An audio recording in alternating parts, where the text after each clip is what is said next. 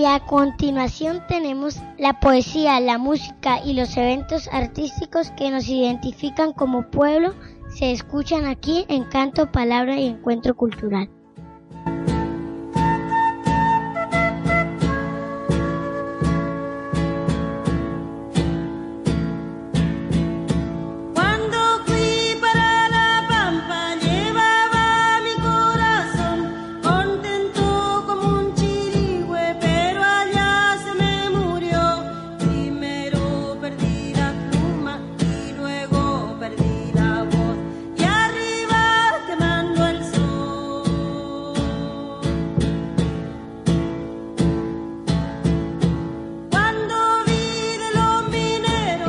Semana en Canto, Palabra y Encuentro Cultural traemos a Camilo Torres Restrepo, por quien se han realizado varios actos conmemorativos en Bogotá, Santander y Arauco. Y lo nombramos en esta sección porque es Camilo la inspiración de poemas, canciones, porque hace del amor un acto concreto de transformación de las condiciones sociales y materiales de los más desfavorecidos, lo que él mismo denominó el amor eficaz hacia el prójimo. Bien, queridos oyentes, con esta introducción queremos dar a conocer que nuestro invitado de la semana es Camilo Torres Restrepo. Vamos a leer un poco acerca de su biografía y enseguida escucharemos un audio que él escribió. Camilo fue un gran ser humano, criado de niño en un ambiente que no le daba mucha importancia a la solidaridad. Un día descubrió lo que significa tener fe y ser católico. A unos padres dominicos franceses les escuchó decir que el amor verdaderamente eficaz, la solidaridad y el compromiso son lo esencial de la doctrina de Jesús y sin más decidió hacerse sacerdote para dedicarse a ese ideal. Pensó hacerse religioso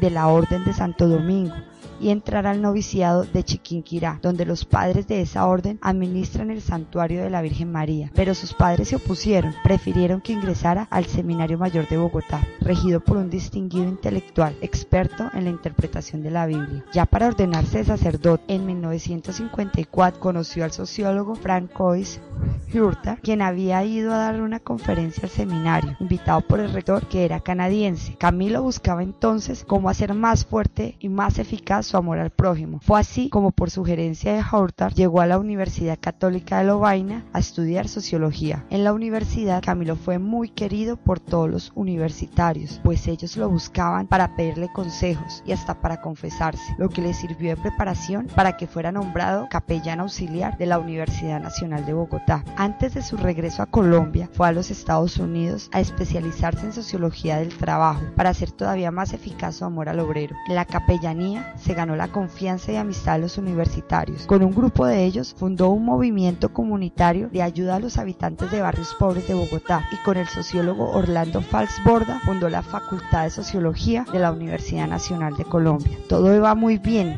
cuando en una manifestación estudiantil apresaron injustamente a un universitario por el simple hecho de ser comunista y Camilo salió en su defensa. Las autoridades eclesiásticas vieron con malos ojos ese acto que era de nobleza y lo retiraron de la universidad, iniciándose una serie de incomprensiones, pero no doblegaron su voluntad de servicio. Fue nombrado profesor del Instituto Nacional de Administración, donde tuvo la oportunidad de dar clases a funcionarios del gobierno y fue nombrado representante del cardenal en la Junta del Instituto Nacional de Reforma Agraria, donde pudo comprobar la obstinación de las clases oligárquicas negadas a abrirse en favor del bien común. El cardenal llegó a acusar a Camilo de que no estaba siguiendo los preceptos de la doctrina social de la Iglesia y de que estaba entrometiendo en la política. Camilo le pidió que especificara en dónde estaba su error, pero lo que él hacía estaba de acuerdo con las encíclicas sociales desde la del Papa León XIII. Sin respuesta, tuvo finalmente que pedir la reducción al Estado laical con gran dolor del alma, pues tenía una firme vocación sacerdotal y por su formación sociológica y opción por los pobres, su deber era transformar la realidad, no contemplarla lamentándose. Como siempre, coherente con sus ideas y basado en razones, invocó el principio de subsidiariedad para dedicarse a la política ante la ausencia en su entorno de líderes laicos que asumieran la defensa del oprimido. Con el tiempo, fundó el Frente Unido del Pueblo, al que dotó de un periódico que tuvo inmensa acogida.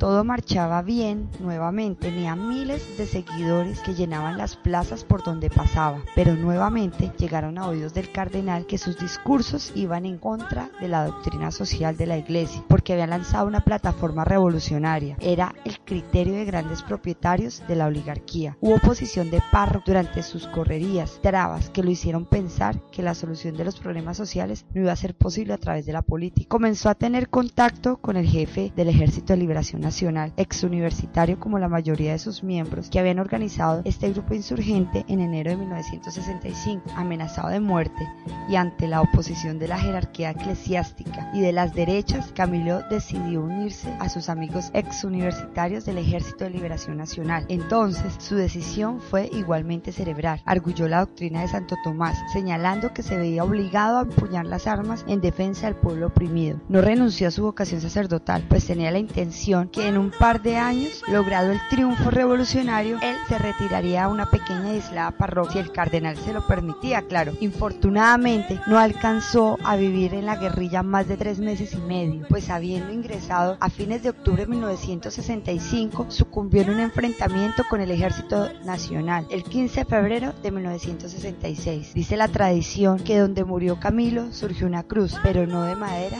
sino de luz. El legado de Camilo no es el del cura guerrillero, sino del gran cristiano que fue coherente con dar al oprimido un amor eficaz, comprometido con la causa del pueblo. Bueno, queridos oyentes, este texto lo tomamos de una cartilla llamada A colores Camilo vuelve, que es basada en el libro Camilo Torres Restrepo, Mártir de la Liberación, de Gustavo Pérez Ramírez, con colaboración del padre Jaime Díaz y Fernando Torres Restrepo. Esperamos que haya sido de su agrado, que nos encontremos la próxima semana en una emisión más de Oriente Pedagógico.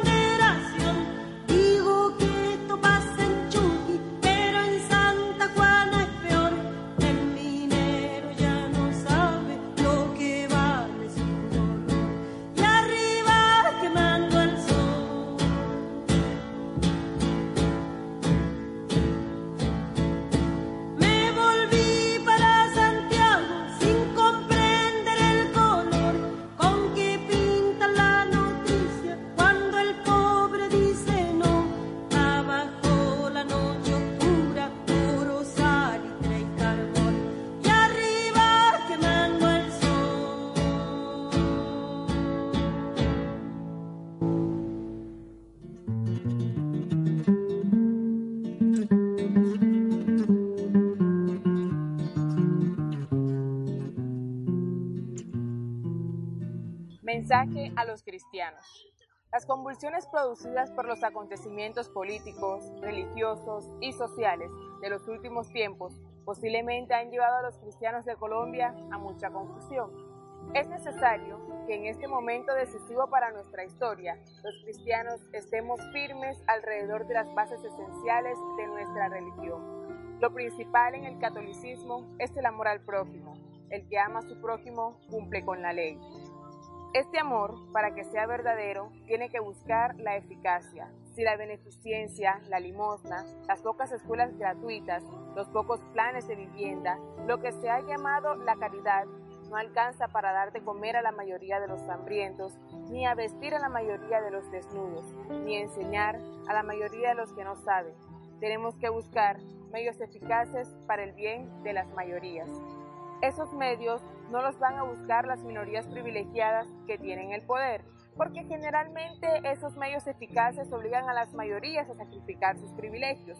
Por ejemplo, para lograr que haya más trabajo en Colombia, sería mejor que no se sacaran los capitales en forma de dólares y que más bien se invirtiera en el país, en las fuentes de trabajo.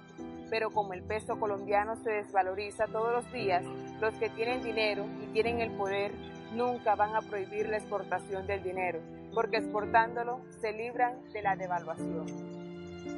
Es necesario entonces quitarles el poder a las minorías privilegiadas para dárselos a las mayorías pobres. Eso, si se hace rápidamente, es lo esencial de una revolución.